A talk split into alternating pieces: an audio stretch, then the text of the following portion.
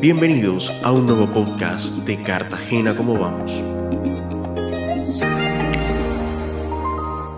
Hoy compartiremos con ustedes información sobre cómo avanzan los indicadores de seguridad en la ciudad. La seguridad es uno de los aspectos claves en la calidad de vida. Garantiza la convivencia en armonía, el disfrute efectivo del territorio y salvaguarda la vida de quienes en este habitan. Los indicadores de seguridad han tenido un comportamiento diferenciado en las principales ciudades de Colombia. En Cartagena, entre enero y julio de 2022, se registraron 205 casos de homicidios. Estos, comparado con el mismo periodo de 2021, se han incrementado un 57%. Si se compara con las principales cinco ciudades del país, en Cartagena es donde más han aumentado. En Barranquilla estos aumentaron en el mismo periodo un 9%, mientras que en Cali, Bogotá y Medellín han disminuido un 20, 13 y 2% respectivamente. Cali, a pesar de su disminución, sigue con la tasa de homicidios más alta, con 25 homicidios por cada 100.000 habitantes. La de Cartagena es la segunda con 19 y le sigue Barranquilla con 17. Con respecto a las muertes en accidentes de transporte, en Cartagena se han registrado 94 casos, un aumento del 18% en comparación al mismo periodo de 2021 cuando fueron 79 casos. Es precisamente Cartagena la ciudad con mayor tasa de muertes en accidentes de transporte para este periodo, ya que se han dado 9 por cada 100.000 habitantes. Le sigue Cali con 8, Medellín y Barranquilla con 5 y finalmente Bogotá con 4. Es en esta última donde más han aumentado con un 27%.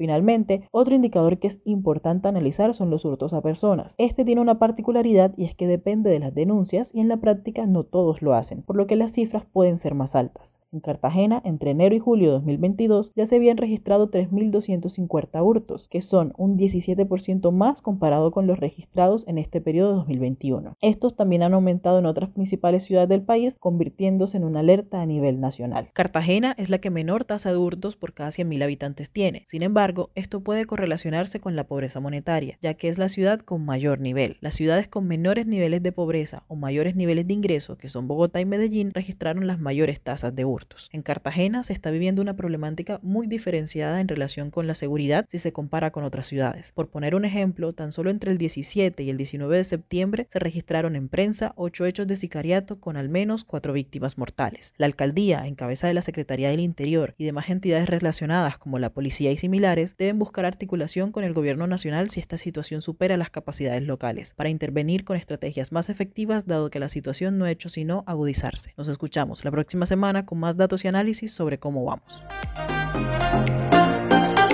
Gracias por sintonizarnos. Síguenos en Instagram, Twitter y Facebook como arroba como vamos y visita nuestro sitio web www.cartagenacomovamos.org para mantenerte actualizado con todos los datos y análisis sobre la calidad de vida de Cartagena.